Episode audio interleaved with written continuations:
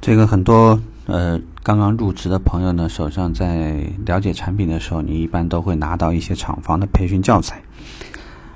当你对于产品进行了一些了解以后呢，有些人也会产生一定的疑问，那就是，既然说我的车这么好，那么好，什么都好，为什么客户还是不一定会认同？这里呢，就要给大家呢稍微扫个盲，那就是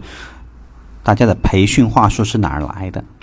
这个和大家的理解不一定是一样，就是产品呢，在厂家呃确认了一个产品设计或者各个方面内容以后，都会有一个类似于培训科的一个部门或者负责培训的一个机构，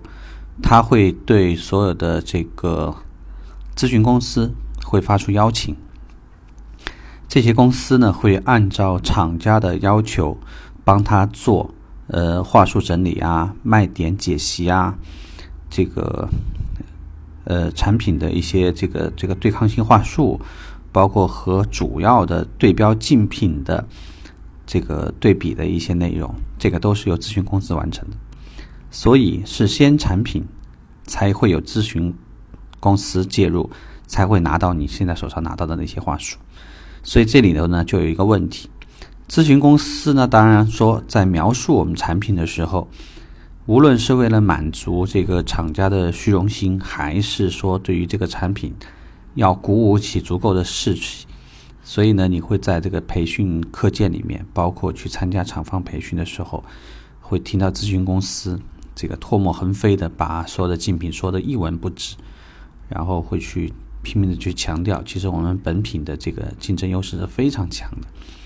这里呢，就不得不说一个事情呢，就是你看待一件事情的角度。因为任何标准，你拿这个标准去比别人的时候，那肯定都是你比较强。因为这个标准是依据你的来设计的，即使别人在这点上强，那点上强，那咨询公司在设计的时候一样会拿出说，你强，我更强，你只有三个很厉害的地方，我有五个，所以。如果一个车你又要轴距好、空间大、配置高、价格低、油耗低、安全性能、主动安全、被动安全，包括这个车子的话，各个方面的指标都好看，其实可能就不需要销售顾问了。所以从这里呢，我们到底想说明什么？就是一方面，销售顾问要明白，你看这个厂方培训课件的时候呢，其实稍微理性一点啊。被他洗洗脑，其实倒也无所谓，或者说呢，你从这里面获得足够的销售信心，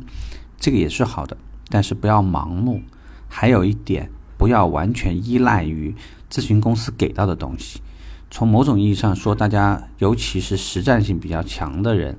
会知道，你从里面能拿出百分之二十到三十真的能用上，就已经很不错了。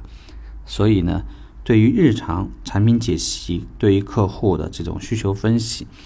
包括对于我们水平业务的了解，如何在客户需求的时候，适当的植入到很多差异我们竞争的这个对标的车型或者对标门店的这种能力是更加重要的。所以